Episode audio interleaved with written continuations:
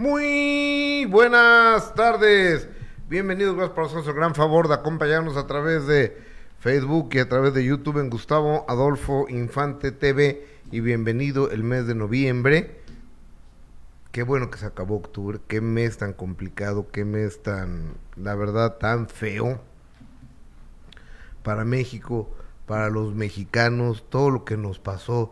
Simplemente hablar de lo que sucedió la semana pasada en Acapulco nos tiene con el corazón estrujado y dejemos de preocuparnos y vamos a ocuparnos por, por nuestro bello puerto de Acapulco. Hoy miércoles 1 de noviembre em, tenemos los disfraces de Halloween de los famosos. Jorge Salinas reaparece vestido de Joker y baile y baile.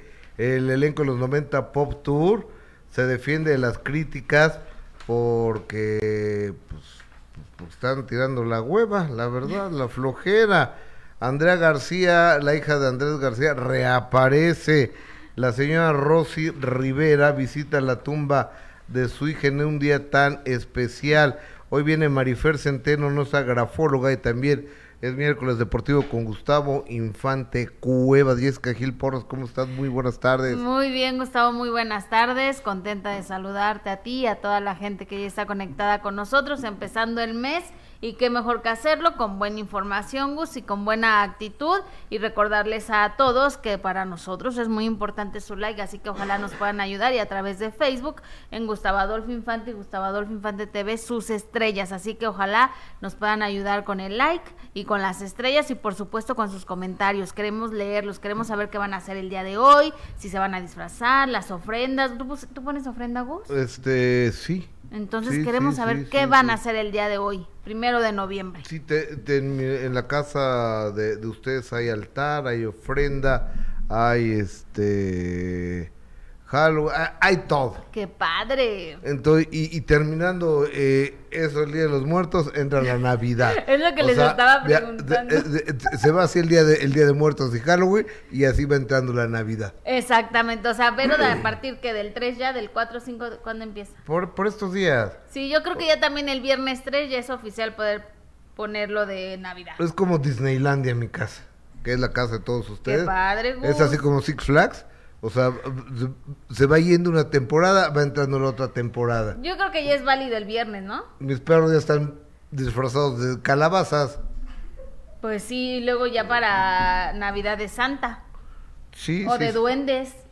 Sí, de, alguna cosa de eso. Que están padrísimos hasta los disfraces para los perritos, para los que tienen mascotas, ¿verdad? Uno no tiene, pero bueno, para los que tienen, a mí me gusta ver cómo los disfrazan. Entonces, pues ya yo creo que ya el viernes ya se puede poner todo lo de Navidad. Ay, mi vida. Pero, eh, este, a, ver, mándenme las fotos de sus... Eh, ven que ayer les pasé a Rabito agrediéndome. Hoy lo obliga a que se tomara una foto conmigo, pero pero no lo hizo de muy buena gana. No, se ve que está muy forzado. Se, ve que está a, fuerza el perro. Sí, no, no, no, no, no. Se, se, le nota. Yo creo que si Marifer lo analiza, se va a dar cuenta que ese perro estaba obligado a tomarse una foto contigo. Por supuesto que sí. Claro que se le nota. Soy su papá, tú tienes que obedecerme, es menor de edad. ya déjalo, pobre Tiene perrito. 11 años. Tiene 11 años, apenas un niño apenas. no, es un viejito ya, está ¿no? viejito, claro. No, tiene como 10 años ese, y su papá tiene como, tiene como 9 o 10, eh, rabito. y su papá como 11 años. Ah, ok. Y Waffle tiene como 12 o 13. Sí, Waffle es el mayorcito. Sí, no, no, ya está. En fin, oigan, este, muchísimas gracias a toda la gente que amable, generosamente nos pone su like y comparte esta transmisión, se suscribe a este canal, para nosotros es sumamente importante leerlos, saber qué opinan, qué les gusta, qué les disgusta, cuál es su opinión.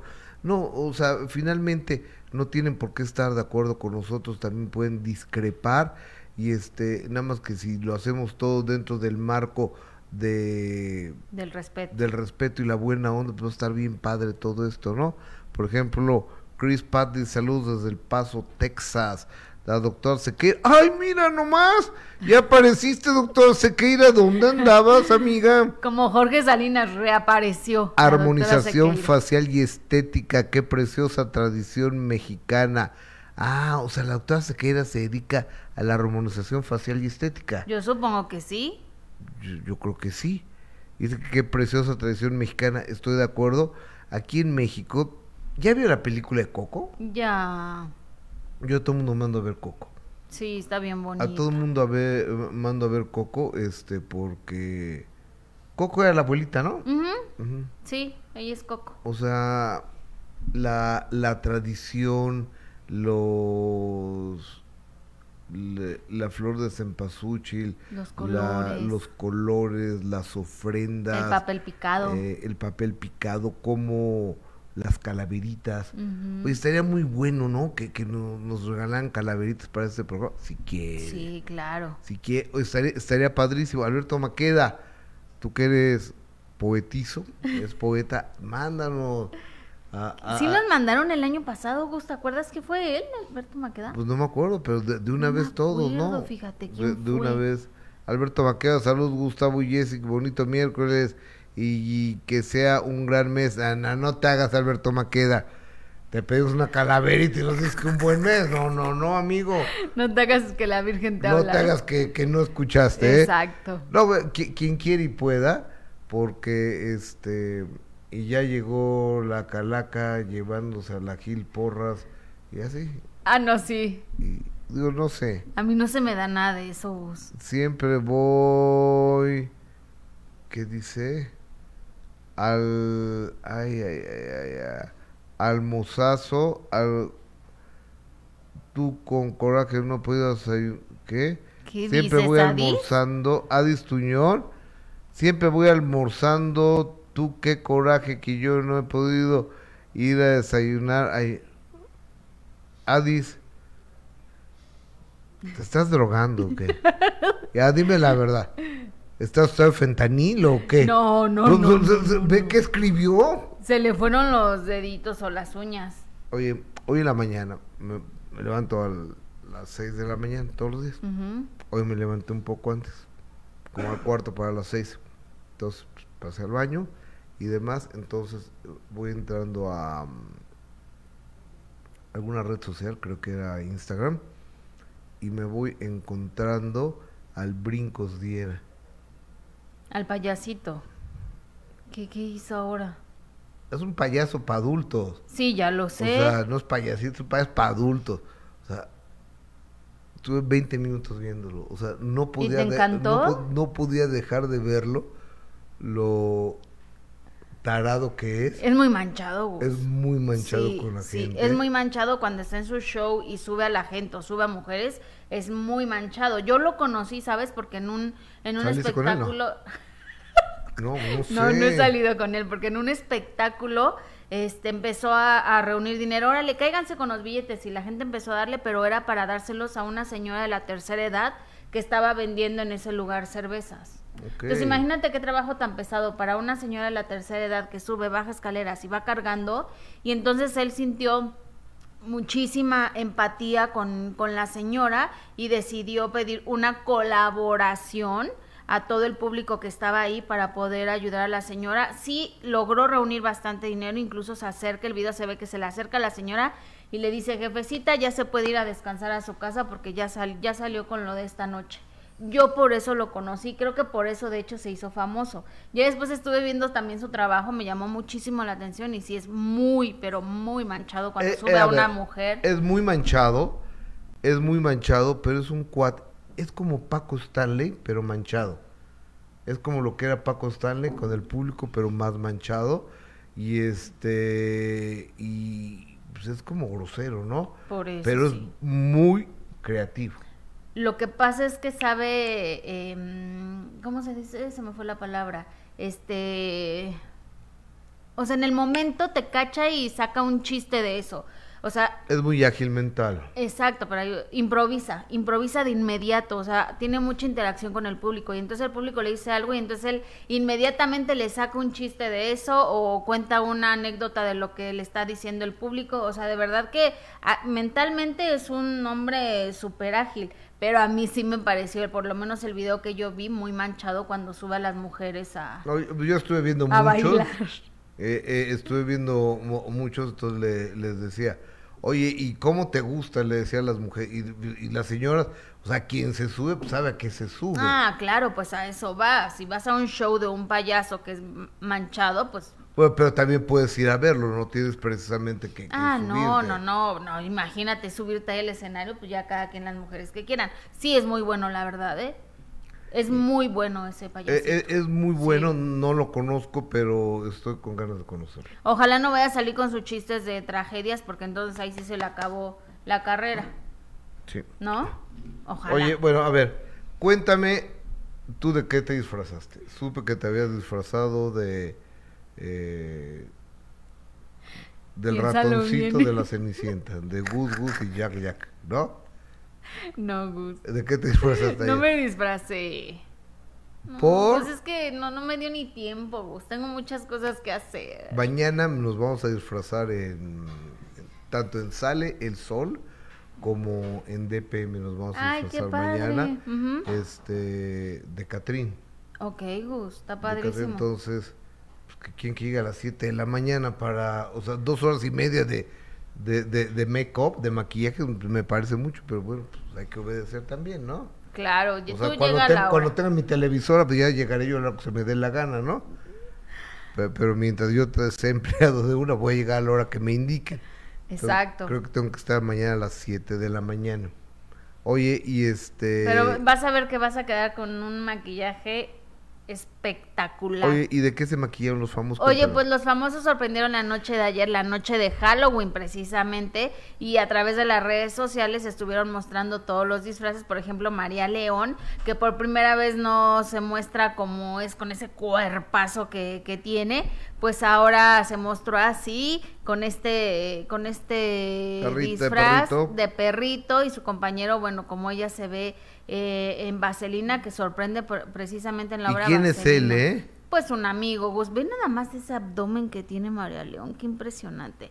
Me gustó, por supuesto, también el disfraz de Eugenio Derbez y Alessandra Rosaldo, que junto con la pequeña Aitana eh, mostró este, este disfraz de, de Toy Story. Ahí está Belinda, mira, me gusta el de Belinda. ¿Cómo lo Oye, ves? Belinda se va a presentar en La Maraca. Exactamente, sí. Ya me invitaron, voy a ir, por supuesto. Ah, muy bien. Eva Luna también está, eh, se disfrazó. Pues muchísimas famosas estuvieron compartiendo eh, la noche de, de Halloween eh, sus mejores disfraces. Mira nada más el de La Roca, el actor de La Roca que se disfrazó de David Beckham. ¿Te gusta? Este, pues le favoreció a David Beckham, Pero, ¿no? pero por favor ve esta foto, Gustavo.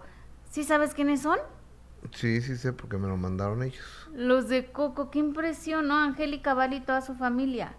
Sí, sí, sí, me, me- me lo, me lo mandaron ellos. Anita, te los lo mandaron. mandó, me lo mandó su esposo, eh, Otto Padrón. Qué gran trabajo hicieron con sus disfraces, ¿eh? Todos. Oye, esa es Anita, la brasileira, ¿no? Dana Paola, también aquella brujita, ¿te acuerdas que hizo cuando protagonizó la obra Wicked? Que Ah, era claro que sí, sí, impresionante sí, lo sí, que sí, hizo, sí, claro. lo que hizo Dana Paola. Vocalmente es una locura la chava. eh. Bueno, simplemente con cuando hizo la voz de A ver, Rapunzel. ¿y esa quién era? La, la, la anterior, la... Shakira. Ah, la, de- la de- eh, esa diablita. Es Shakira, exactamente. Qué guapa, ¿no? Sí, qué ¿Verdad? sexy, qué sexy que la... La, La Shakira. la, la cha. La Shak. Raúl Alejandro.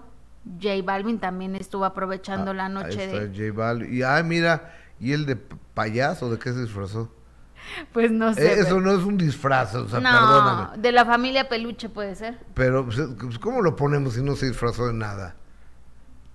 Pero bueno, pues ahí está los famosos que aprovecharon la noche de Halloween para disfrazarse, pero sin duda la mejor fue Angélica, Vale con su familia, me encantó lo que hicieron con este trabajo de, de la película de Ah, Coco. A, a ver, ponme otra vez a el de, el de, el de Angélica, ¿vale? eh, el de Angélica Vale porque, este, a ver, vamos a ponerlo así a... Mira que... To, to, todo de pan- to- toda la pantalla para ver. Y Angélica Vale, qué delgada está, Gus. ¿No? Sí, sí. Está impresionante lo que, lo que ha logrado para bajar de peso y más cuando sabemos... ¿Qué no estará comiendo o qué? No, pues ella ya platicó que era una cuestión de hormonal que no le habían, no le habían dado bien al, al blanco, que era precisamente cuestiones A hormonales. ver, ¿y cuál es Angélica Vale de aquí? Ay, pues la señora, esta Gus, la de la blusa moradita. Ah, ok, es Angélica María. Es Angélica María, la que está en la silla de ruedas, supuestamente es la Angeliquita, la pequeña. Ah, eh, sí, Angélica Maciel, Ajá. Dani, ujú. Daniel y, y Otto, eh, el marido de... el ma- El, Exactamente. marido de la Vale. Exactamente. Oye, pues vamos a marcarle a la Vale. Ay, sí, por favor, Gus, Eh. que, que se ganó el primer lugar. ¿En dónde? Aquí de los mejores disfraces. Que le damos el primer lugar. Que qué gran trabajo hicieron. Pues así le voy a marcar, pues total. que- Sí, porfa. Mira, mientras gracias a toda la gente que nos están mandando las calabritas, dice Rosa Yasmín, viene la muerte cantando como si tuviera fama. Llevarse a Gus no se anima porque no le da la gana. A Jessy rondando anda, no se cansa de esperar para que le invite una chela en bolsita. No combinó, ¿Ves? pero estuvo ¿Ves muy la real. fama que me has hecho, Gus? Pero tú De mi, solita. de mi cerveza en bolsa. A, a ver, a ver, Jessica. O sea, tú los fines de semana, en vez. Ah, viene volando a México. Ok. Quería enlazarte. No, es que viene en el avión. Ah, ok, bueno, Ok. pues Mañana te busco, amiguita, amiga. Bueno, ya. Vi- vi- vi- Viene, viene volando. Oye, fines de semana, en vez de que una actitud positiva en el gimnasio, corriendo y demás, pones la chelería donde estás. no era una chelería. O, o sea, do- donde estés. Era un restaurante. Po- pones, pones la, la chelería y luego pones el clamato con cerveza, así todo, Pues es que era para el calor que to- hacía todo, escar- todo escarchado, así, y pues, mm, pues, ¿qué quieres que la gente Pues, piense? pues es que ya me había ido a la Cruz Roja a dejar toda, todos mis víveres, ya iba yo cansada, hacía calor, estar esperando ahí en la fila de la Cruz Roja. en tu carro, Pues sí, pero bueno, esperando ahí bajo el rayo del sol y ya cuando con lle- el aire acondicionado. no, porque se gasta mucha gasolina. Entonces ya cuando terminé, pues tenía mucho calor y me fui, me tomé una cerveza, Gus, nada más. O sea, hubieras puesto unos tenis y un Gatorade, otra cosa sería. Claro, tienes toda la razón. A partir de este sábado la voy a aplicar. Sí, en Para serio. que ya nos me hagan esa fama. Oye, bu- bueno, vamos, este, vi- viene la, la Vale para acá porque hoy tiene vaselina. Tiene vaselina en el teatro, eh, Centro Cultural Teatro 1, que, oye, estaría bueno regalar boletos, ¿no? Ay, sí, ojalá que nos puedan dar. Para todos los de Bobo. Pues, también. pues no es de bobo, es- No, pero también para todos los de Bobo, ¿no? Para consentir al público. Digo, a Go le podemos decir de vaselina. ¿Verdad? Sí, a ver, espérate. Tengo comentarios del más importante, que es el maravilloso auditorio que eres tú. Eh, espérate, es Alicia Azcárrega. Es como Azcárrega, pero es Azcárrega. eh. Hola, Gus, aquí en Tijuana no podemos ver el canal 3 de imagen. Ya van más de tres meses. Por favor, hagan algo. No lo pasan al aire ni por eh, cable en Easy. Bueno, pues ya lo reporté yo, Maite Mejía. Pero no es que no es lo que nos gusta de brincos, es lo que a la gente le gusta. Aparte es muy inteligente y, y su agilidad. Este, yo nunca lo había visto, una vez lo había visto, creo. La doctora Sequeira, Alberto Maqueda, Adis Tuyón, siempre voy. Ah, no, no le entiendo, Adis. Rosa Jazmín Flores del Monte, Gustavo y Jessy, les mando calaverita con mucho cariño. Podrían preguntar al doctor cuando vaya al programa cuánto tiempo se deben tomar los probióticos, por favor. Toda la vida. Bueno, no, mejor mañana le preguntamos a Lodillani, ¿no? Al doctor Lodillani. ¿Eh? Chris Pat, Jessica, qué agradable y qué profesional. Gracias. Sobre todo cuando... Liz Bunguía, muy buen día. Carlos Ávila, bueno, a la gente que va a ver el show de Brincos Díaz sabe a lo que se arriesga. Exactamente. Jenny Olivar, eh, a ver, Maite, Liz Munguía, Jenny Olivar, Rosa Jazmín, eh, viene la muerte cantando como si tuviera fama. Llevarse a Gus no se anima porque no se le da la gana. A Jesse rondando anda, no se cansa de esperar para que le inviten una chela en bolsita con... Ah, no, pues es la que ya leíste, ¿no? Sí. Jess, tranquila, en la estación llega la Catrina muy vestida y le dice, vámonos para el Panteón. Jess corriendo en la CDMX, corriendo se perdió y la calaca molesta. Pues con ella anunció, no entiendo. Ay, gracias. Gracias, doctora, qué linda es usted, muy amable, muchas gracias. Eh, distribuido en bolsita, pero de celofán. Es un chiste de Adis. O sea, si es de los chistes de Adis, en serio. A sus pobres hijos les va a decir sus chistes, no hagas eso, Adis. Gus y Jesse la divierten con sus programas de chismes y no le dan entrevista ni aunque espere en jardines y el consuelo que le queda es que con la bonita audiencia se la pasa a todo dar. Ah, muchas gracias. No, pues, o sea, no combinó, pero el esfuerzo se hizo. ¿quién, fue Gus? Muchas gracias por el esfuerzo, porque aparte no es fácil. Rosa Jazmín Flores del Monte. Gracias, Rosa. Es que aparte no es fácil hacer una calaverita, ¿eh, Gus? Entonces, agradecemos a todos los que están escribiendo su calaverita, de verdad. Nos encanta leerlos. ¿Por qué no te avientas unas calaveritas tú? Soy malísima, te estoy diciendo. Mira. No, no, no se me da. Fíjate que ayer puse una, una canción. Ah, no. Fíjate que me encontré en Amazon Music un concierto de peso pluma. Nunca había escuchado tal cantidad de malas letras.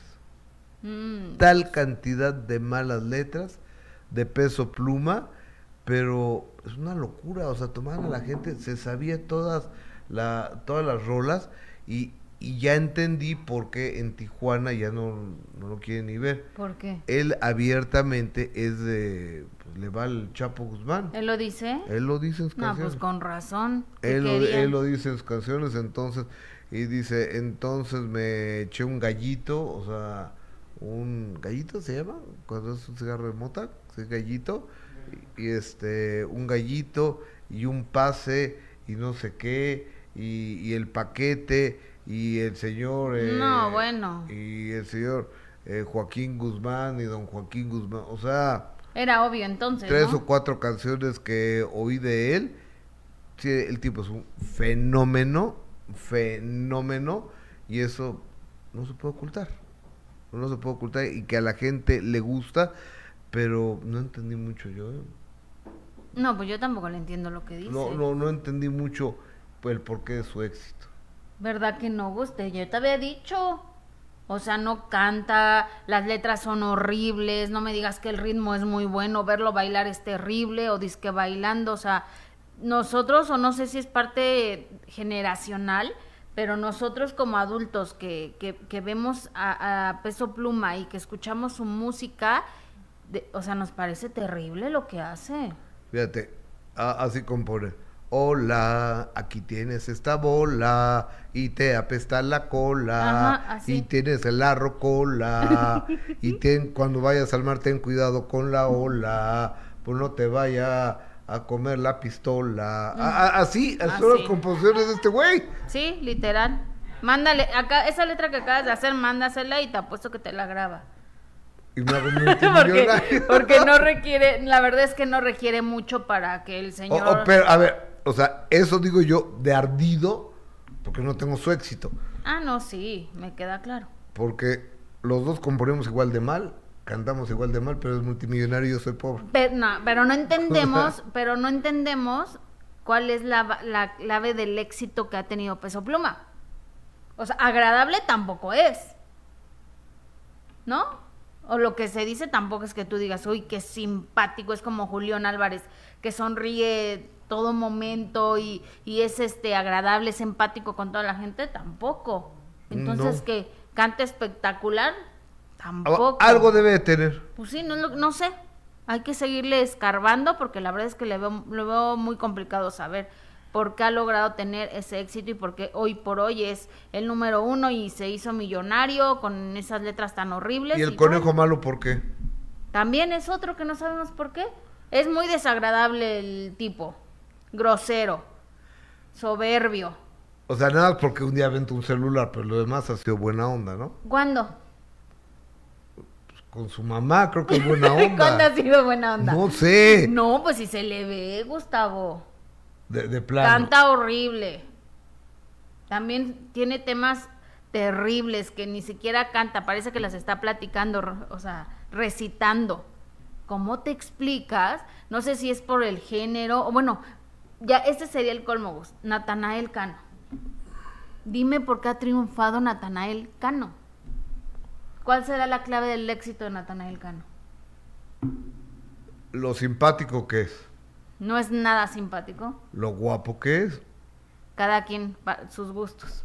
Lo chido que baila. No baila, Las grandes letras que tiene. no tiene grandes letras, La... No sé, no, no tengo idea. no tiene buena voz. Y entonces, si hacemos la lista de todos, todos resultan con, lo, mi- con y lo luego- mismo. Iba, había un tráfico ayer. Un tra- Iba yo de Polanco a la casa de ustedes.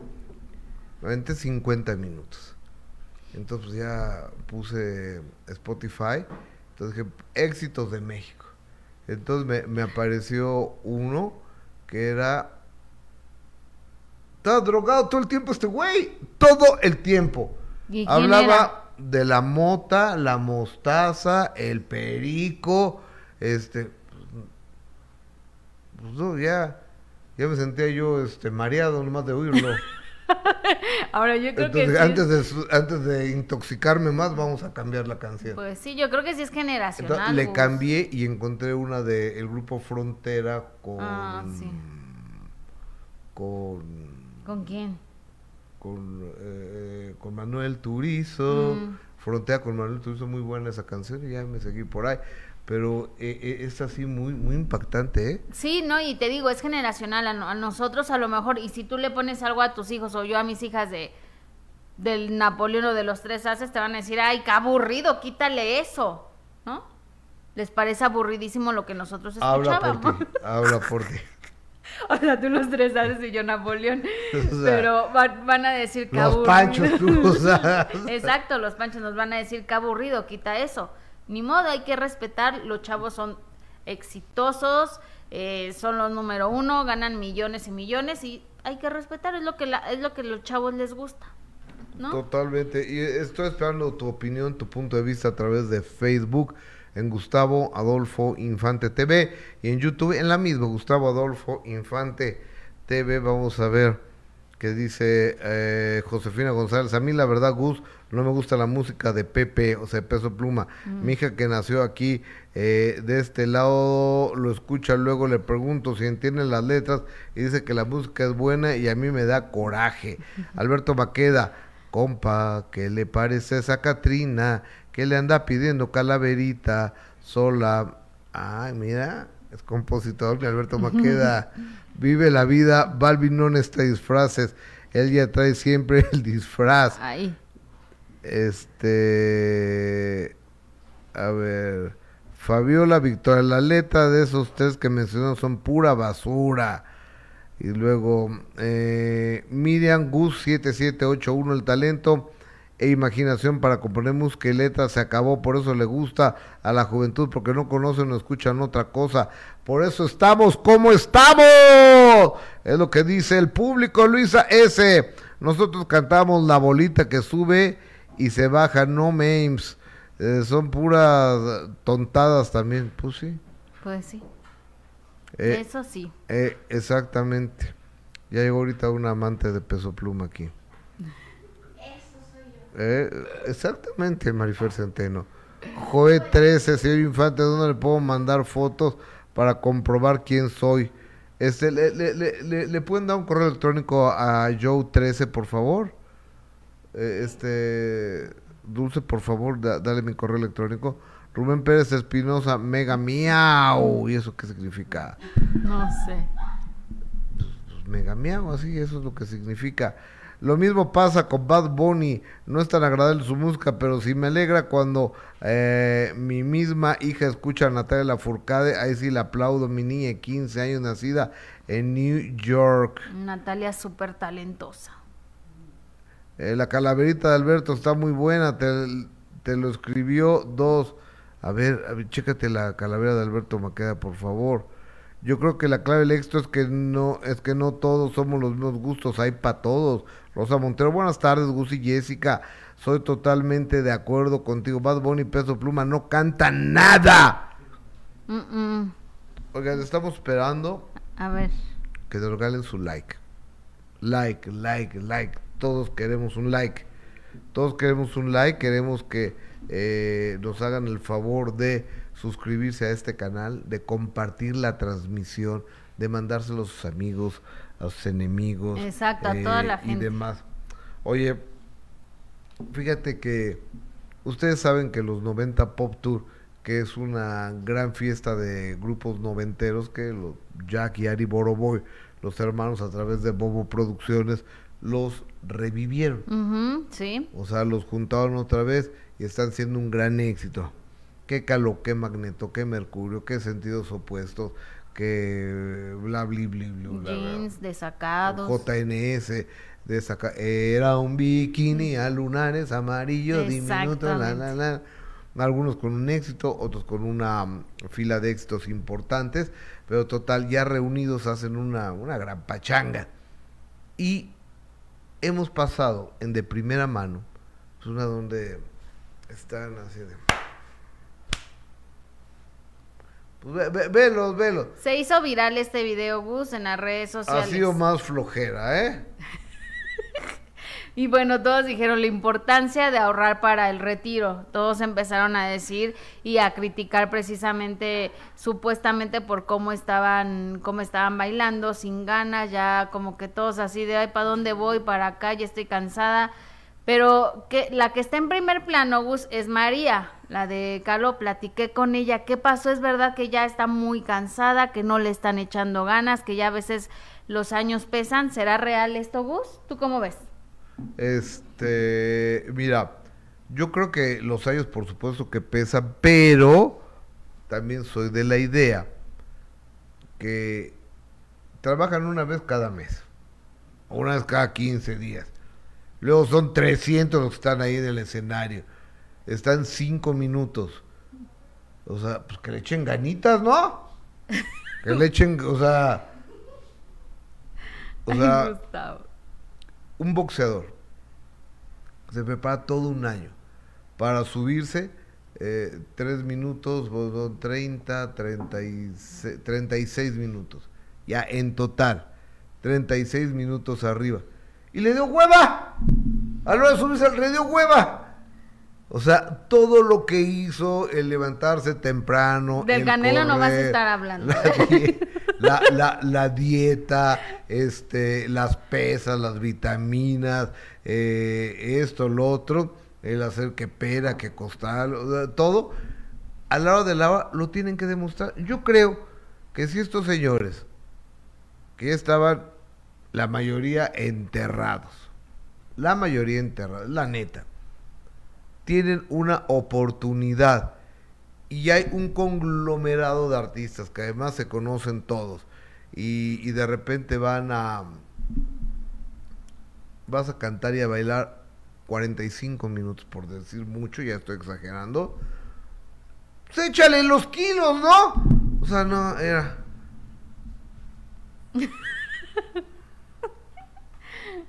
Ay, no, Gustavo. Pues no, perdón, señores, pero yo no, yo no estoy de acuerdo. Yo, y aparte, los boletos salen en un dineral, salen en un billete, pues para que le estén tirando, es mejor quédense en su casa a tirarla.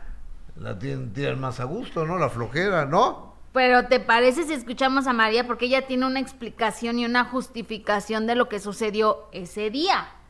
Traían hueva. A ver, vamos a ver, Vamos María. a escuchar.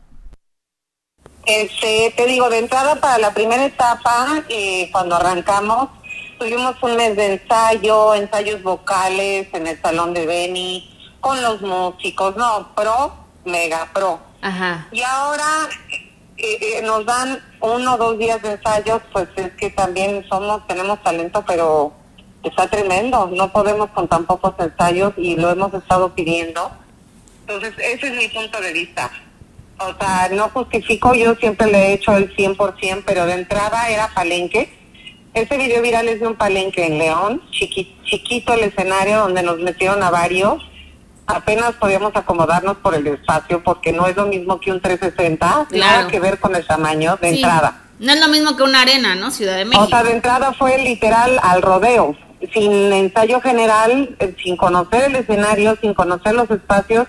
Ahí como íbamos viendo todos súper concentrados, te juro concentrados y lo que le sigue viendo a ver cómo nos íbamos acomodando y sobre la marcha. Ajá. Porque somos profesionales, porque somos y queremos dar lo mejor todos. ¿eh? Te hablo en voz de todo el elenco, no nada más de Caló, de todos. Ujú. O sea, yo veo que todos nos quebramos la cabeza así de, oye, ¿aquí dónde vas? No, pues yo del lado derecho y tú del lado izquierdo. Claro, tenemos un asistente que nos va diciendo de, de, de, de bobo.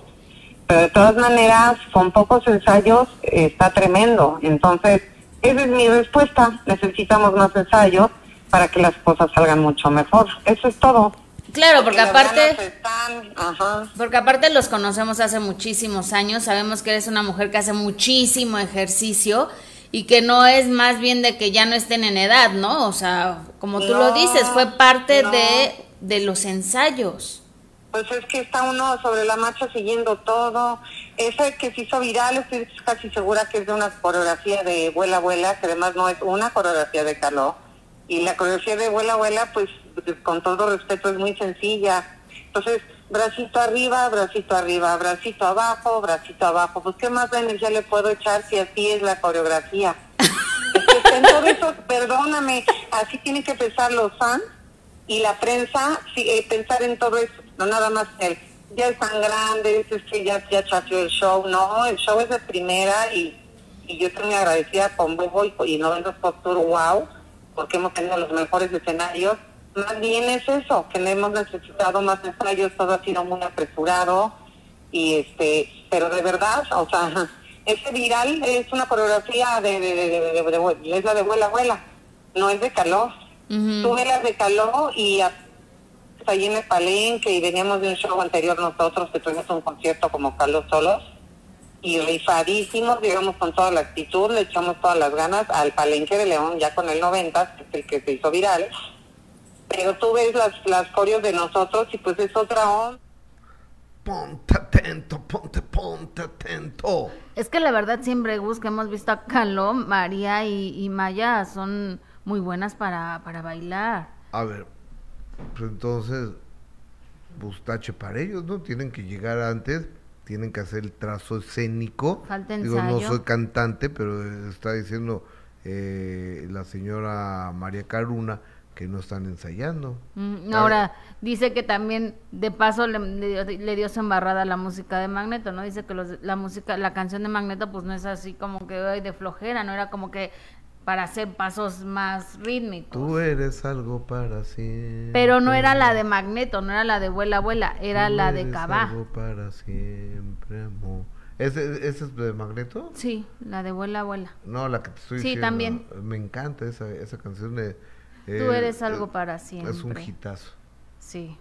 Aunque bueno, ya te pones exigente y no, no eres algo, es alguien. Porque Pues la sí. gente, algo con una cosa, alguien con una persona.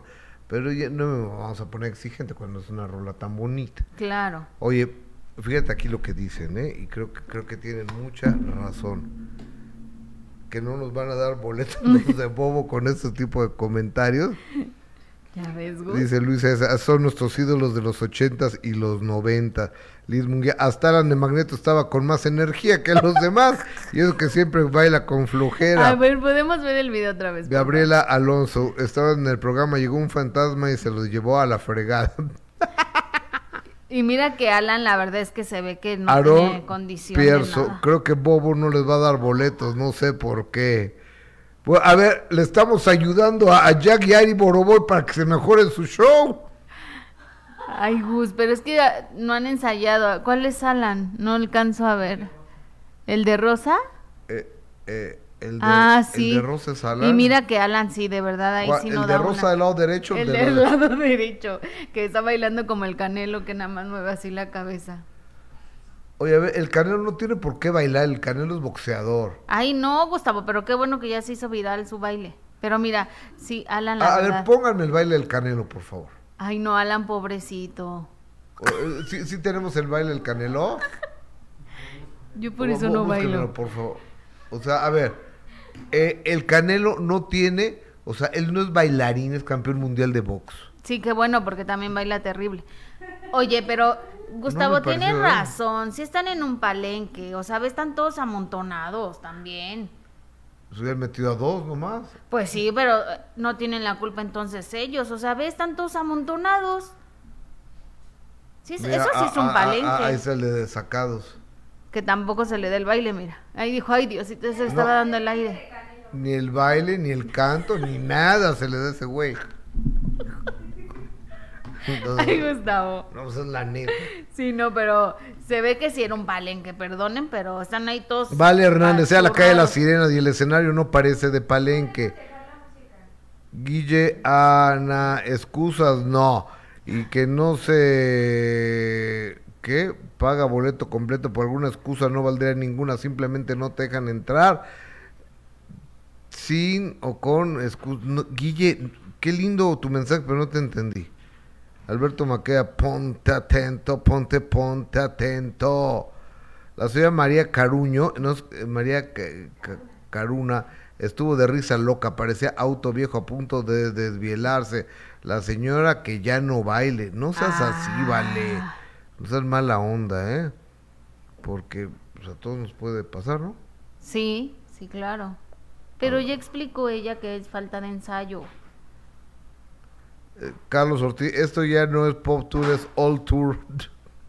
Qué mal.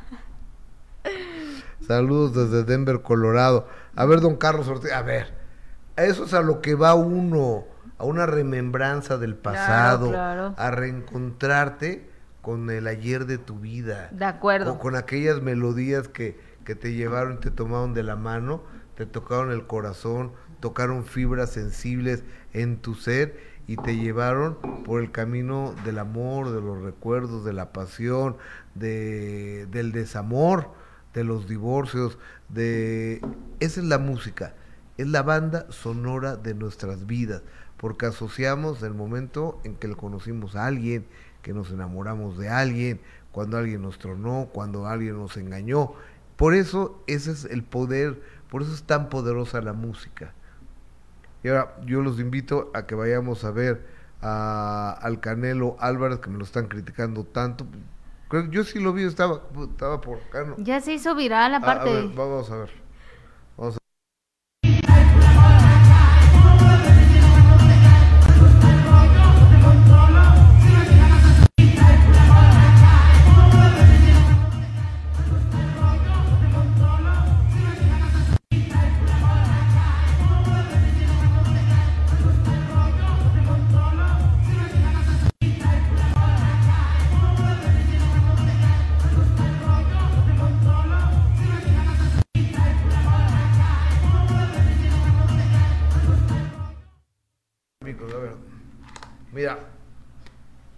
Canelo no importa si baila bien o no baila.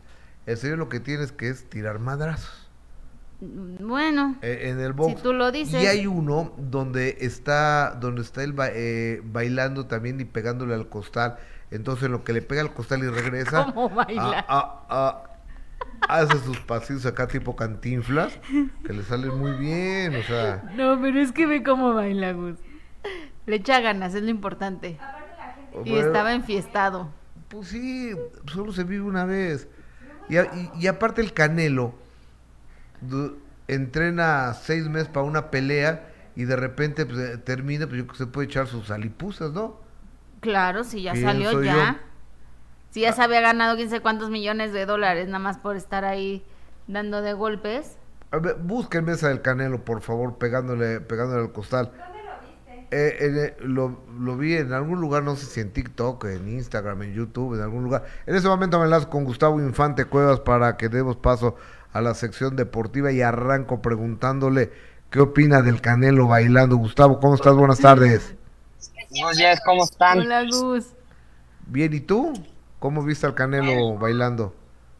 La verdad no lo vi, no vi el video, pero sí, sí vi que, que hace una gran polémica, ¿no? Sí, o, sea, no, ¿lo puedes ver ahí ahorita?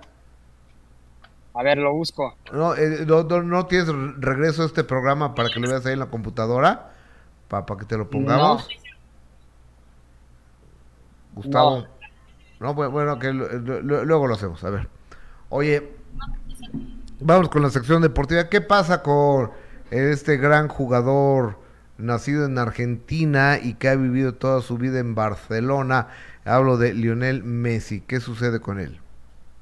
Bueno, Messi gana otro balón de oro polémico, un buen Messi en el Mundial, pero ni, ni cerca de ser el mejor jugador del año, otro balón de oro polémico, otro balón de oro que no se merecía el argentino. ¿Por qué no se lo han dado a Erling Haaland, el jugador noruego de 23 años?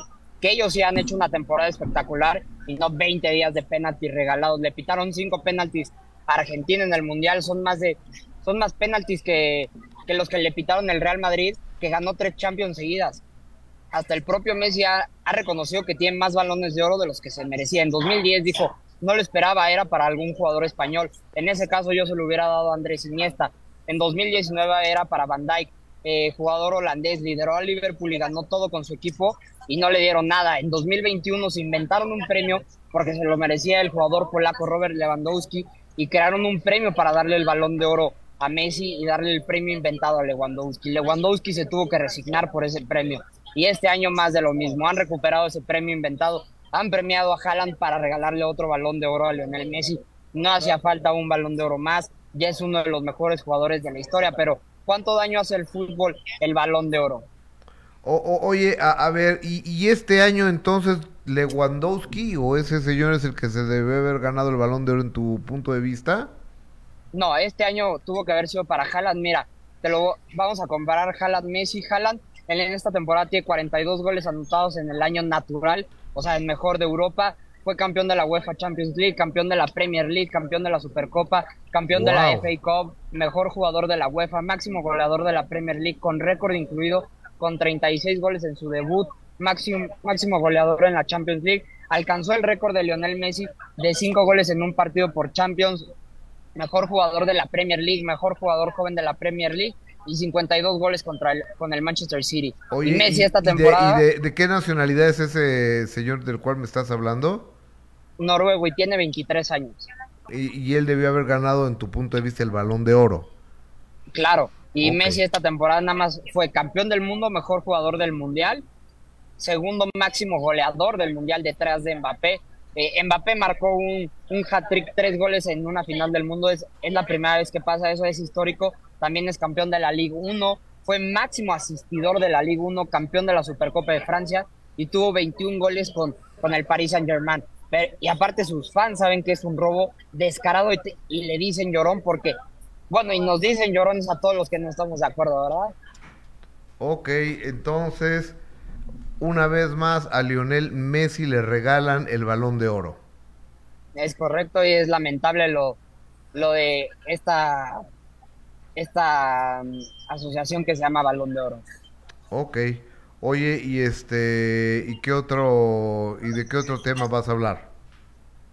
Bueno, eh, puede que no se haga la pelea entre el gallo Estrada en Japón. Se está tambaleando la pelea entre el gallo eh, Eikoa en Japón. Todavía no sabemos si se va a hacer la pelea. Me están ofreciendo una bolsa muy baja a mí y a mi equipo, algo que en lo personal me parece una grosería, porque es una pelea muy importante. Estamos hablando de una pelea de unificación en la que yo tendría que ir hasta Japón, la casa de Kazuto y Oka. No es por las cantidades, pero sí es injusto porque, por ejemplo, si en mi pelea pasada me dieron 100, en esta me están ofreciendo 50, lo cual no me parece, vamos a esperar y a ver si, si nos resuelven lo de la bolsa. Y si no peleo contra Yoka, trataré de pelear antes de que, de que acabe el año contra cualquier otro peleador. Quiero una buena pelea para antes de que termine el año. Eso es lo que dijo Juan Francisco el Gallo Estrada. oye, ¿y el Gallo, ¿y el Gallo Estrada es campeón del mundo? Es campeón del mundo y es mexicano. Ok. ¿Y, qué tan bueno es? O sea, ¿en, qué lugar lo pondrías de los boxeadores mexicanos hoy por hoy? Para mi gusto yo lo pondré en número 4, número 5. ¿Y quiénes serían los primeros, eh, los cinco primeros lugares de México?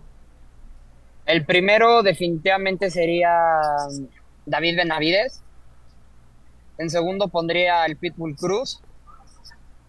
En tercero yo creo que pondría al Vaquero Navarrete. Ok, ¿y, el Canelo Álvarez? En un 10. Gustavo, eh, es el libra por libra más importante del mundo. Importante, no el mejor. Oye, ya, tenemos eh, el Canelo bailando con su pera para, para que Gustavo lo... Me, gustaría que, lo vieras. Pero bueno, pero mientras tanto vámonos con Tyson Fury. ¿Quién es él? Eh, Tyson Fury es el, boxeador del, que, del que les estaba hablando la semana pasada. Es un, un boxeador inglés de peso completo y se enfrentaba este sábado, este pasado sábado, entre Francis un, un, peleador de las artes marciales mixtas, experto en las manos, todos dudaban mucho de Francis Ganou, pero salió a la sorpresa Francis por andarse tomando el box a la ligera. Este Fury así quedó después de su pelea contra Francis Ganou.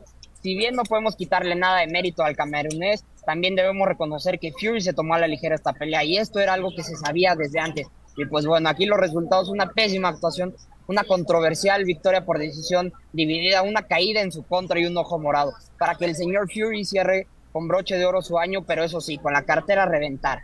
Por ahí Oye, a ver, Gustavo, es que los que no sabemos de quiero saber quién es Fury, de, eh, el, de, el peloncito de raza blanca o el otro, el muchacho moreno de, de, calzón negro, ¿quién es Fury? El, el blanco. Ok. Y lo noquearon. Y, lo tiraron en el, en el, en el round 3. Ajá. Y, y bueno, supuestamente se confió. Sí, se confió, decía, es un jugador, es un boxeador, bueno, no boxeador, peleador de las artes marciales mixtas, y este, y, dijo, no va a ser una pelea tan, tan difícil, es, alguien que no domina el mundo del boxeo, y entonces, supuestamente, ah, se le viene una pelea importantísima a Fury, que va a aplazar la fecha de su pelea contra Usyk, Alexander Usyk, desconozco totalmente si esto es cierto, y de ser así, no me sorprende nada, está totalmente fuera de forma, tiene el cuestionamiento de que sucedió el día de ayer y tiene un rival muy peligroso enfrente. Todo eso sin mencionar la crítica que arrastra por un tiempo respecto a su mala actuación. Definitivamente Fury no está listo para pelear por cuatro cinturones mundiales contra Alexander Usyk en diciembre y la verdad es que debe estar feliz porque en una de esas y no, y no lo noquearon ahí, entonces sí se echaba a perder absolutamente todo por andarse confiando contra Francis Ganou. Solo que esperar y ver en qué acaba todo esto. Perfecto. Oye, ¿quieres ver a quieres ver al Canelo bailando y pegándole a, la pera o a no sé cómo se llama, a un costal? Mira, a ver. suéltamelo, por favor. ¿Lo ves? Mm, no. Ah, no, espérate, es que tienes un delay tú. Pero yo creo que eh, eh, el Canelo tiene bastante coordinación y bastante cintura en mi punto eh, en mi punto de, vista. A ver, ¿ya lo estás viendo? No, porque este es un... Ah, ¿y no lo puedes ver? No. Ah, ok, no, pues entonces...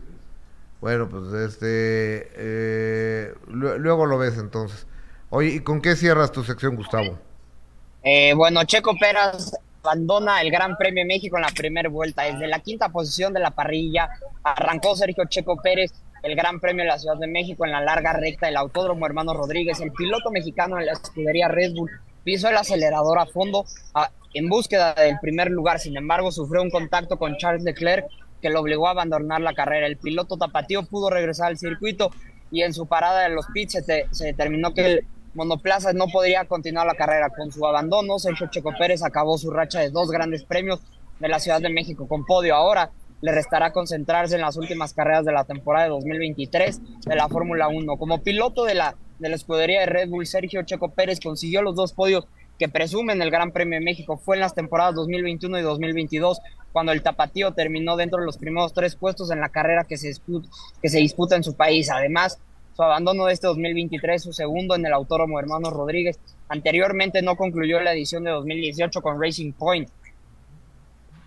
Oh. Y bueno, ¿cuál es la próxima carrera para Sergio Pérez en la Fórmula 1? Checo Pérez volverá a las pistas para el Gran Premio de Brasil en el Autódromo José Carlos Pase el próximo viernes 3 de noviembre. Arrancará la actividad en el país carioca y el domingo 5 de noviembre se llevará a cabo la carrera. El evento en el país sudamericano será el antepenúltimo de la temporada 2023 del máximo circuito de automovilismo. Tan solo restarán las carreras en Las Vegas y Abu Dhabi para concluir la campaña de la Fórmula 1. Oye, eh, el circuito callejero de Las Vegas eh, se antoja tremendamente. ¿Ya sabes cuánto valen eh, el ir a Las Vegas? Sí, el otro día estaba viendo, un boleto normal está en 8 mil euros. O sea, aquí te, te, te, te, voy a, te voy a decir por qué Aquí Dan ya me lo investigó. Arra, ¿estás listo? ¿Estás listo? ¿Está listo usted, señor del auditorio? Asientos en tribuna más alimentos. Esto estamos hablando por persona, ¿eh? Por persona. Ah, no, que no, tengo que ponerme mis audífonos para escuchar a, a Gustavo. 119.965 pesos a 120 mil pesos. Luego, en la zona Heineken Terraza, más amenidades VIP, más fiesta de DJ, alimentos y bebidas, 188.933 pesos por persona. A eso tienes que agregarle el hotel y tienes que agregarle el avión, ¿eh? Más lo, demás. Los mejores asientos. ¿Eh? y las comidas de todo el viaje. Claro, mejores asientos más hospitalidad premium, más un tour guiado, más foto autografiada. Ese está buen precio, 221.128 pesos. Mío, no, pues no. Suite en línea de meta, más caminata en los pits, tour all inclusive, más una bolsa de regalo, más hotel. Ah, bueno, este, este hotel, esta sí vale la pena. 434 mil pesos 434.312 pesos por persona. No, pues no. O sea, son precios para mí irreales.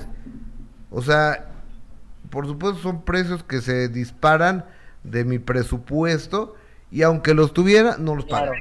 ¿Tú los pagabas? No, Tampoco, ¿Tú los pagabas, Gustavo? Si tuviera el dinero, sí, pero es es el gran premio más caro, ni siquiera en Mónaco, ni siquiera en Abu Dhabi cuesta lo que cuesta en Las Vegas. Eh, sí, me, me, parece una, una exageración.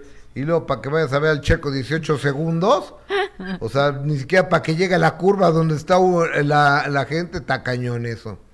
En fin. No, pero va, va a ser eh, un gran premio muy interesante porque es un circuito que nadie lo conoce, ni, o sea, es nuevo para todos y pues vamos a ver cómo rinden todos los pilotos. Exactamente. Gustavo Infante Cuevas, gracias.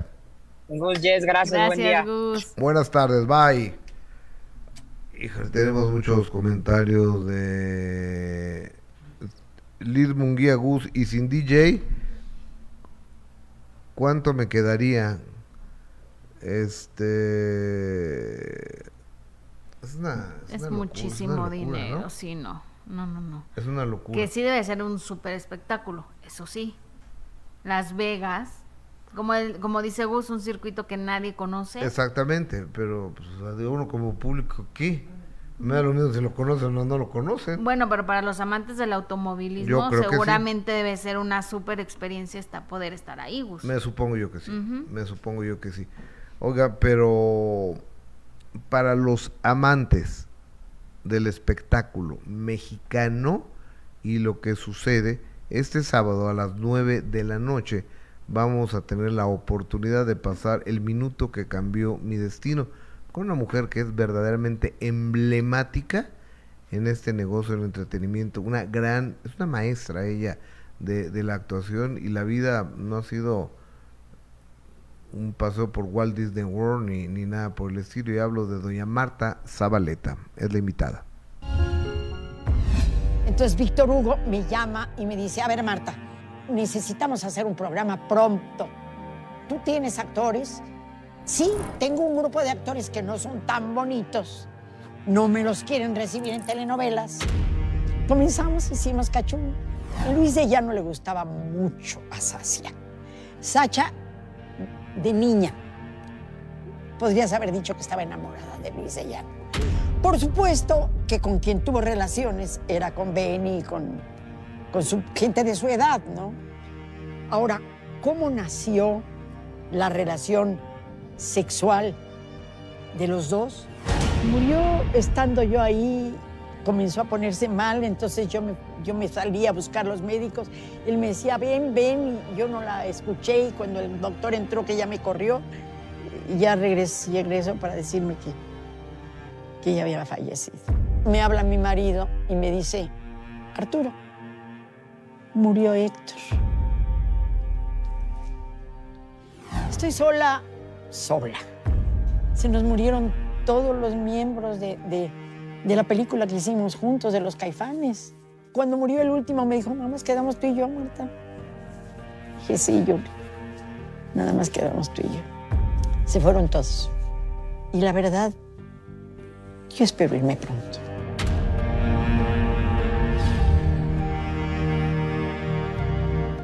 No se lo pierdan este sábado a las 9 de la noche a través de Imagen Televisión, el minuto que cambió mi destino. Oigan, y vámonos con esta entrevista con Andrea García, que habla precisamente sobre cómo terminó la relación con su papá Andrés García, que en paz descanse, que sabemos durante mucho tiempo no tuvo ningún contacto con ella. Esto es lo que dijo. La verdad, personalmente yo me siento en paz. So, yo tuve la oportunidad de, de conectar bonito, eh, profundo, de alma a alma con mi papi antes de que falleciera, gracias a Dios. Y, y, eso es lo que me llevo y a mí, yo con lo que me quedo, la, la, herencia de mi padre me la dio en vida, no, no cuestión material, pero espiritual. Todo lo que pude aprender de él, todas las cosas bonitas, las memorias, todo lo compartido, eso eso para mí es todo. Y para mí eso es lo más importante. O sea, si uno está en paz con uno, si uno puede dormir bien, lo demás que se caiga lo que esté flojo. Cada quien tiene su vida, todos andamos ocupados, luego uno vive en México, luego otro se cambia de país, entonces bueno, pero hay como como que cuando te ves, te ves con mucho gusto, como que hay ese cariño, hay, hay, hay esa conexión, pero pues nos vemos ahí cuando se puede nunca se dio, como, se, como que o se da o no se da, ¿no? Como que dicen lo que no nace no crece. Así que no. Desde caso crees que hubo mucha mentira en todo lo que se dijo, que si no quisiste ir al funeral, no. que si no, si te dijeron que fue, ¿qué pasó?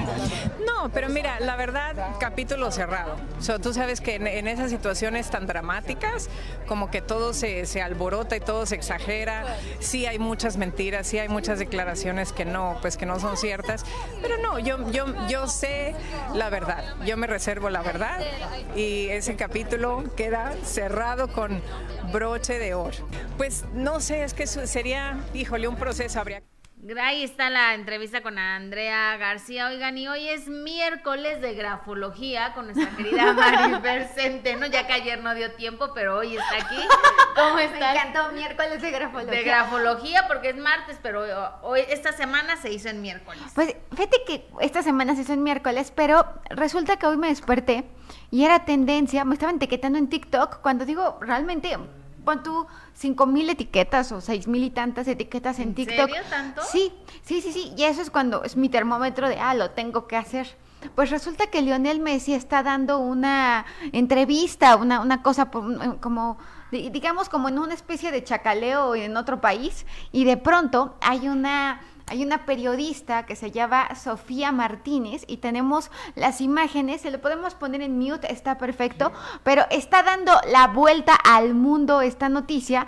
Porque porque la mirada de Messi hacia la reportera, pues no es una mirada como de ay X, para que tú te des cuenta que alguien te está viendo. La verdad, personalmente es que la siete veces te vio de o sea, yo tuve la oportunidad ejemplo, de, de, Si yo sintiera la, la entrevista abajo, en la imagen, porfa. Si yo sintiera la mirada de Omar, espérame tendría tantito, amiga, espérame. Ya, listo. Si yo sintiera la mirada de Omar, tendría que haberme visto siete veces antes.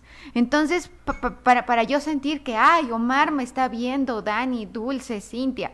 Entonces, quiero que vean aquí, vamos a verlo despacito. Es todo el lenguaje corporal del coqueteo o del filtreo.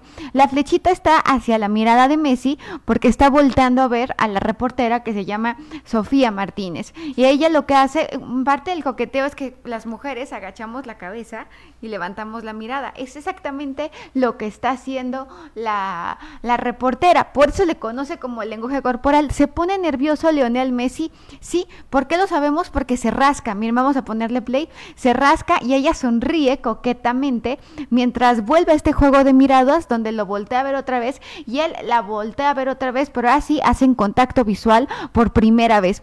Esto está dando, eh, esto, de, esto que sucedió en Generación F está dando mucho de qué hablar porque Lionel Messi es casado.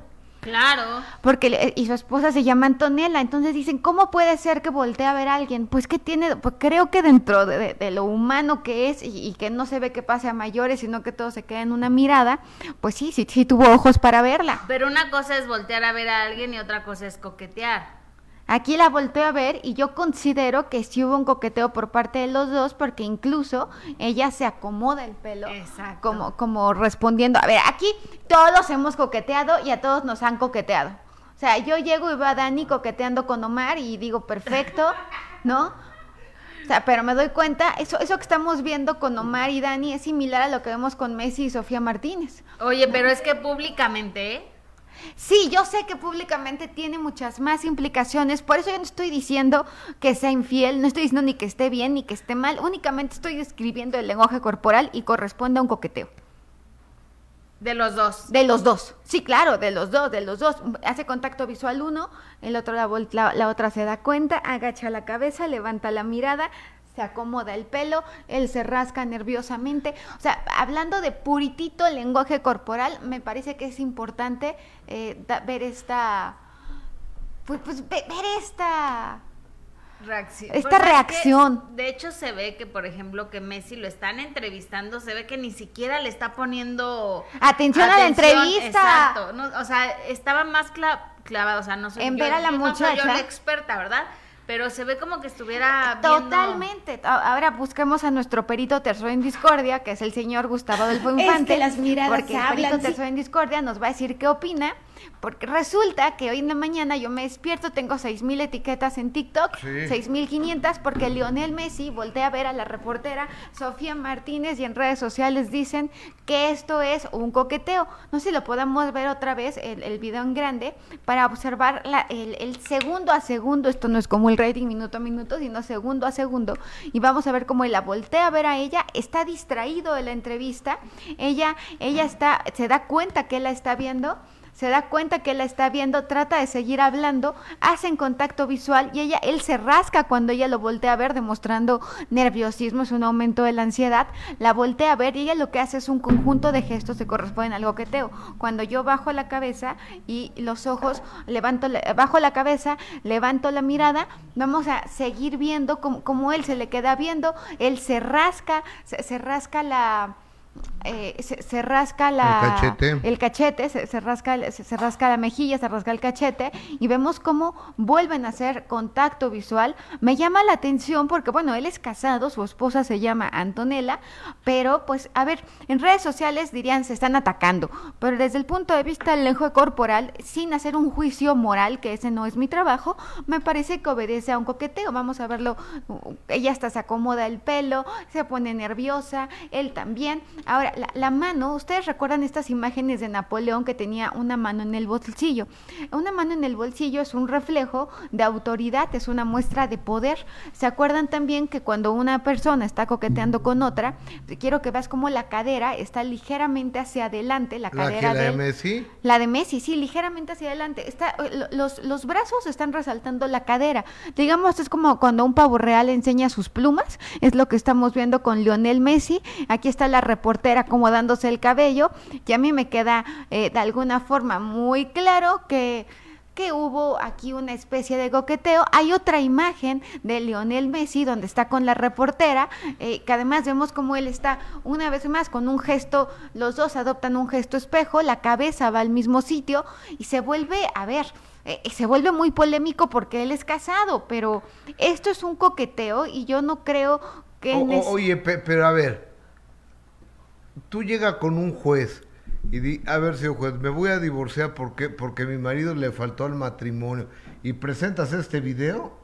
¿Verdad que no es un motivo suficiente? no es una jalada si yo me entero que Carlos voltea a ver a alguien así, yo no me ofendo. Ahora, puede reconocer, yo, yo se lo permito. O sea, ¿Tú eres celosa? Ay, no, nada. ¿No? Mi marido fue el novio de México.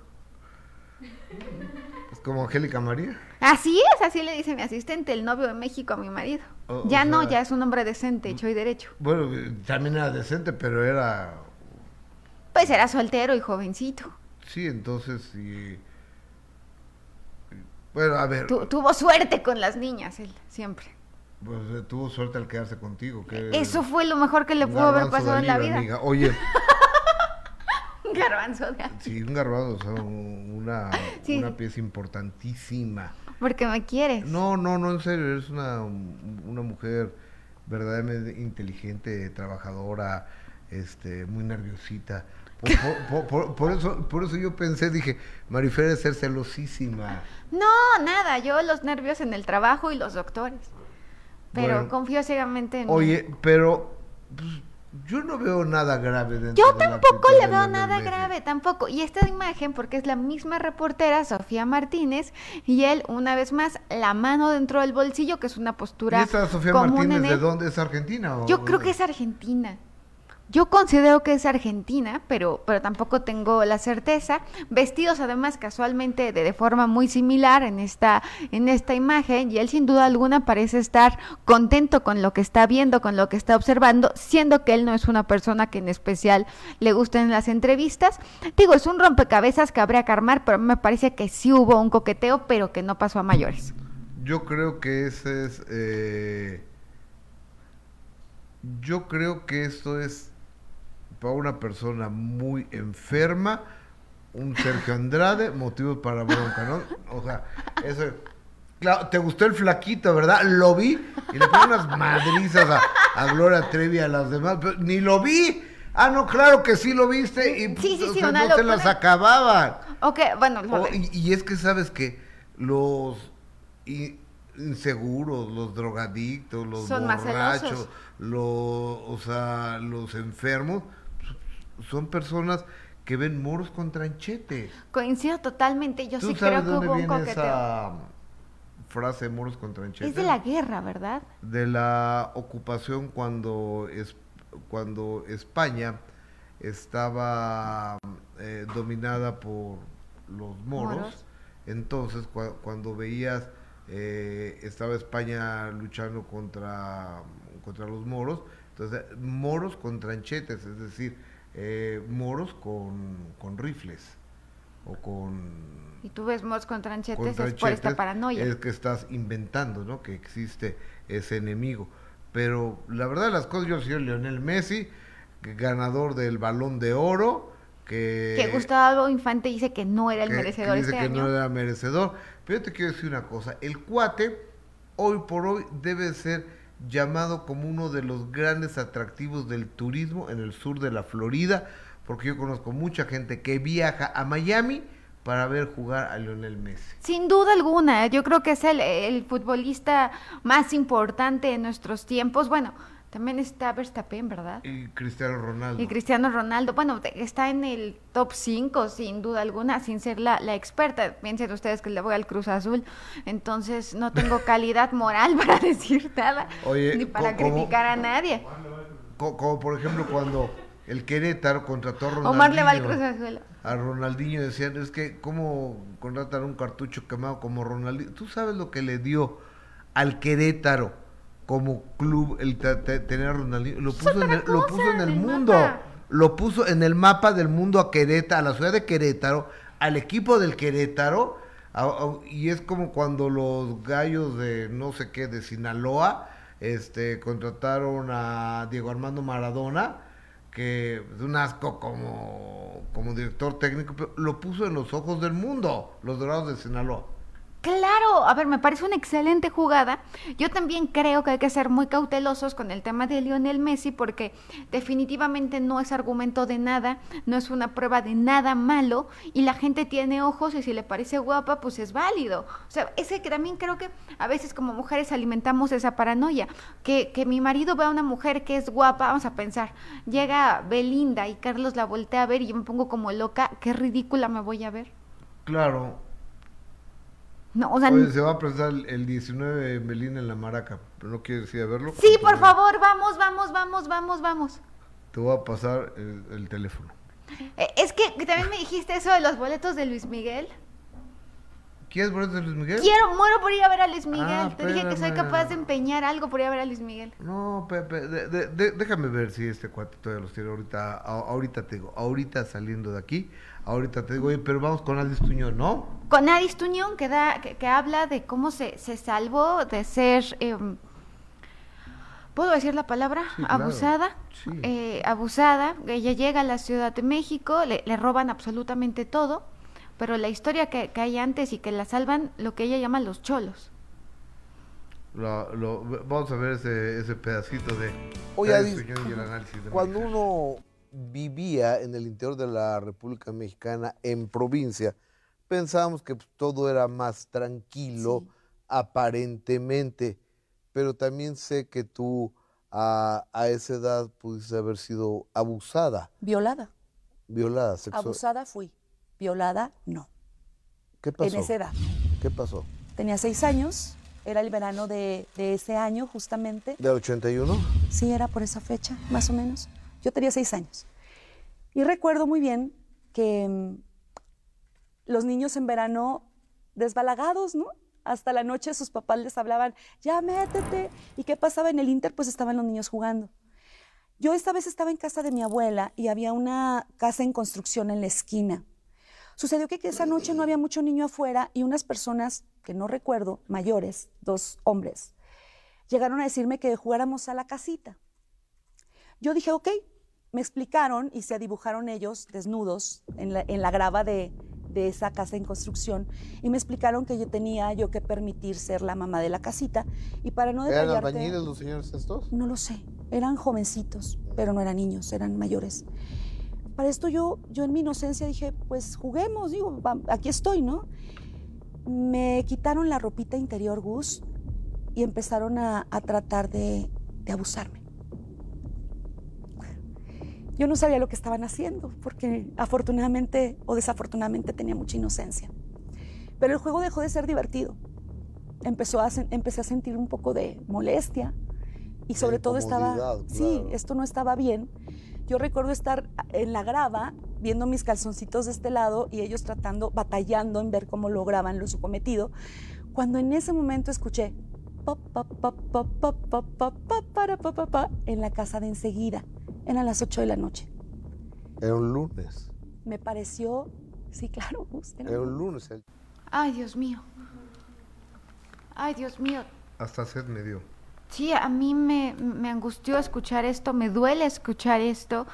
Como mujer, además, a ver, eh, yo, yo hace rato que, que venía de camino aquí, me quedé pensando que, que Adis Tuñón no solamente es una gran periodista, sino también una gran narradora. Gabriel García Márquez decía que la vida no es como es, sino como se cuenta. De acuerdo. Elige un vestido rojo, que es el color de la fuerza, que es el color de la sensualidad, para contar que es una sobreviviente. Elige además un sentado americano, que es un sentado de autoridad y es un sentado que se relaciona también con poder. Aquí lo primero que hace es una distinción entre ser violada y ser abusada. Dice, menciona el año 81 y dice, fui abusada, no violada. Justamente, segundos después, el tono de voz, que es el 35% de la comunicación, se vuelve un tono de voz más agudo y el rostro se le convierte en un rostro infantil.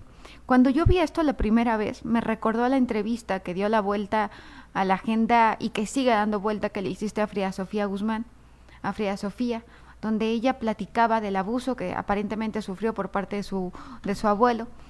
Y cuando ella cuenta de esta situación, aquí mismo platicamos que era un rostro de angustia, pero Sí. que era un rostro que se había convertido de nuevo en una niñita. De acuerdo. Lo mismo le pasó a Adis Tuñón. Y lo digo con dolor, lo digo Oye, con tristeza, lo digo con, con respeto además, porque el rostro se infantiliza, los nervios se, se nota porque además está jugando con las manos nerviosamente, tratando de, se llaman gestos apaciguadores, es un ilustrador apaciguador que lo que hace es calmar, los brazos están en forma de garra, de jarra, es decir, está a la defensiva, y cuando dice yo no sabía, lo que se ve es un llanto contenido, es decir, haciendo una labor racional por no po- por no gritar, por no llorar, sino por contenerse. Se escucha el llanto ahogado de Aris Tuñón cuando cuenta esta experiencia. Oye, ¿está diciendo la verdad? Sin duda alguna, sin duda alguna está diciendo la verdad Adis Tuñón y además eh, como mujer, creo que qué bueno que le dé visibilidad. Eh, platica cosas que, que, llaman la atención porque dice, dentro de mi inocencia, pues yo no sabía, me dijeron juguemos. Da horarios, da muchos detalles. Hay congruencia.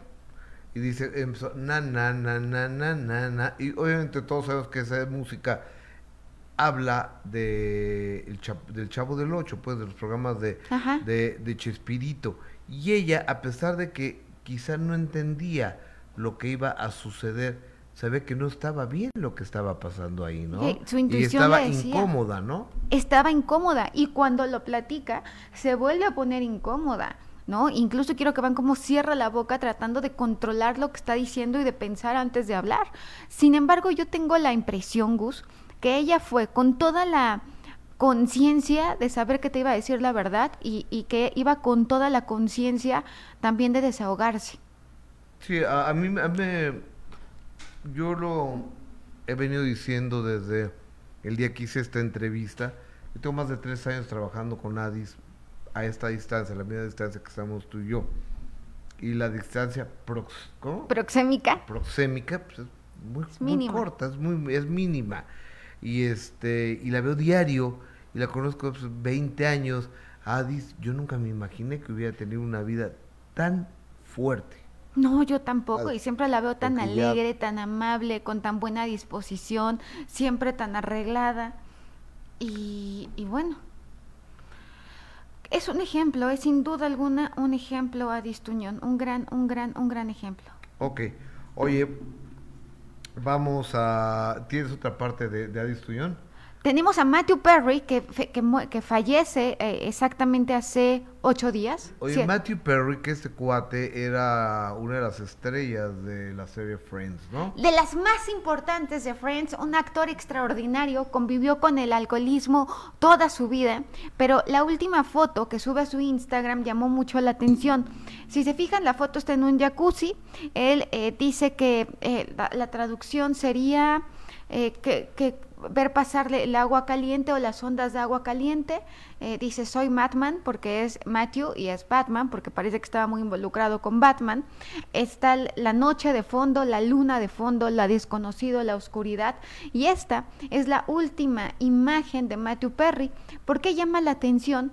Porque cinco días después de esta fotografía, Gus fue encontrado muerto en ese mismo jacuzzi. Tú como perito en criminología, y en grafoscopía, ¿crees que haya sido adelantar dónde iba a morir él? Mira, hay, hay, distintos estudios de neurociencia que postulan la teoría, todavía es una teoría, que tenemos la capacidad de predecir cuándo vamos a morir. Incluso hay una lucidez eh, que pasa antes de las personas al morir cuando están en un estado de agonía en este estado de agonía de pronto hay una ligera recuperación donde alcanzan a despedirse de la persona y en esa ligera recuperación se le conoce como esa lucidez temporal para, para despedirse. Yo, yo estuve analizando todo el Instagram de Matthew Perry y es la única fotografía en su jacuzzi, es la única fotografía en la noche, es la única fotografía donde él sale diferente porque sale en conferencias, sale con su libro, sale con su perro, eh, eh, sale con la sudadera de Friends, eh, sale con Lisa Kudrow, que es quien se queda con su perrito, quien adopta al perrito de Matthew Perry después de, de esta situación inesperada, aparentemente fue un infarto, pero claro que lo que hace es dejarnos la duda porque luce totalmente relajado, descansando, escuchando música en el horizonte sin saber que cinco días después, en ese mismo lugar, iba a ser hallado muerto. Pero, ¿cuál sería tu conclusión como profesional de esto? Como especialista, si no hay un fundamento científico, me parece que es una extraordinaria coincidencia. Como persona, o sea, desde el punto de vista pericial, no, no, no demuestra nada es una podría un juez desechar esta prueba como forma la está viendo. Es una foto de Instagram. eh, eh, es que murió en su casa pues estaba yo todo el día en mi casa murió en su cama puta estaba ahí dormía. O sea grandes murió en su jacuzzi. Pero murió en su jacuzzi pues a lo mejor se metía a diario no no lo sé. Yo tampoco lo sé por eso me parece que sería atrevido simplemente es una coincidencia tremenda Sería atrevido como perito dar un postulado al respecto, dar una conclusión al respecto, sobre todo porque es la única prueba que tenemos, pero sí considero que hay algunas hipótesis que dicen que las personas podemos y que todavía no está eh, corroborado de, con toda la seguridad, pero que podemos sentir cuando vamos a morir. Probablemente este sea un mensaje bajo esa lógica. Puede ser. Marifer Centeno, ¿dónde te encuentro, por favor? Sé que hay dos grafocafés. Son dos. Uno, el uno, ¿dónde queda? Campeche 228, Colonia Condesa, y el de Cerro de la Juvencia 130, Colonia Campestre Churubusco. Estamos eh, recolectando víveres, eh, estamos recolectando eh, todo lo que puedan donar con el fin de nosotros también llevarlo. Ayer ya hicimos la, primera, el lunes fue donde hicimos, llevamos a la UNAM lo primero, hoy llevo lo, lo, lo, lo, que, lo que han dejado en estos dos días que siguen donando y voy a dar conferencia que tú supiste antes de que yo supiera. oye, este, ya, ya les mandé ayer la conferencia de, de, de Marifer Centeno, ¿no? ¿Sí se las mandé o no se las mandé? Sí. Ok.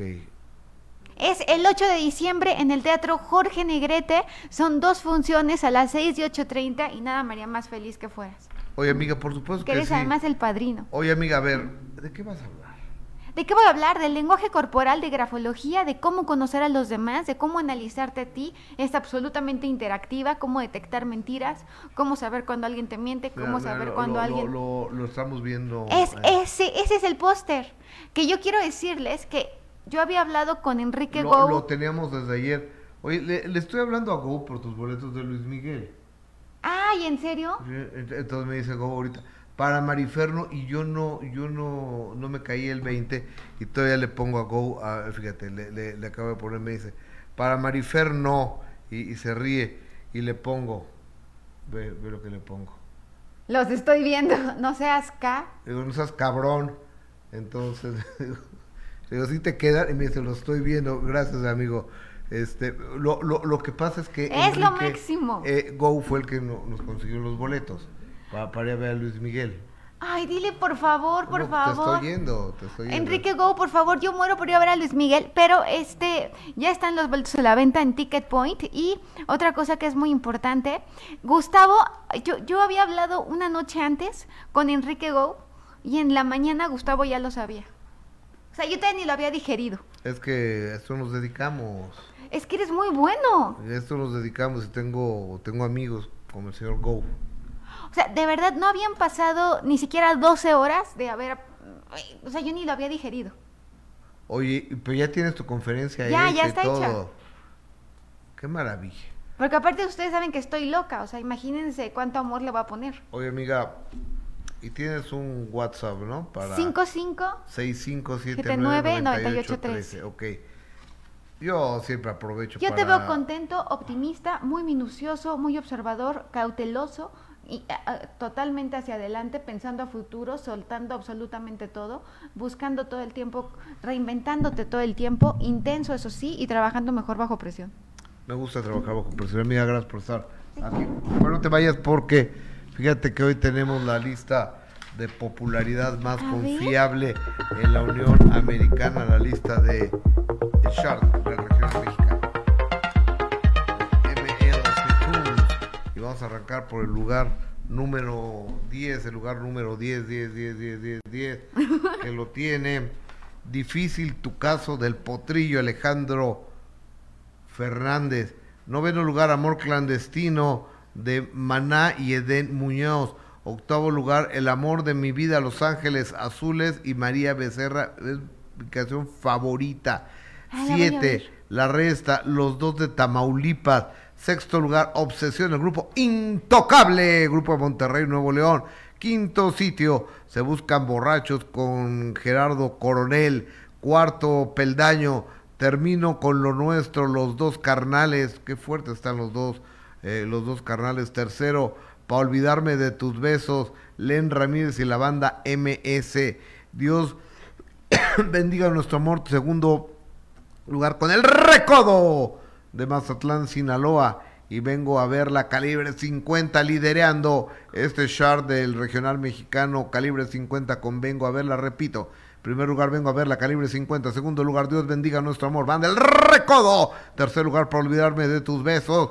Con Lenin Ramírez y la banda MS. Cuarto peldaño, termino con lo nuestro, los dos carnales en el quinta, en la quinta posición se buscan borrachos, Gerardo Coronel, sexto lugar, Obsesión Intocable, séptimo, la resta, los dos de Tamaulipa en el octavo lugar, El amor de mi vida, Los Ángeles Azules y María Becerra, el noveno lugar, Amor Clandestino, Maná y Edén Muñoz y en el décimo sitio, difícil tu caso. El potrillo, está buenísimo el tema del potrillo, Alejandro Fernández, porque además dice, te voy a llamar un cerrajero para que te haga tu llave y te... ¿Y te qué? No sé. No, no, no, no, no se la saben. Y te... ¡Ay! Y te... A ver, ¿no, ¿nadie se la sabe? Pues póngala, chaparritos, póngala. Pues sí, sí la quiero oír, la verdad. No, no la podemos poner aquí, no la podemos Ah, no, poner creo que no. aquí, pero ahorita saliendo te la pongo, está buenísima.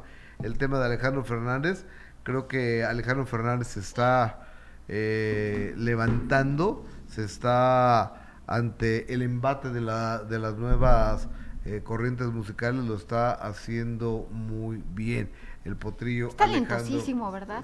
Ah, es una estrella, Alejandro Fernández. Oye, eh, el top 10 de las canciones favoritas, Alberto Maqueda, Intocable, no es de Monterrey. ¿De dónde es Intocable? ¿De dónde es Intocable?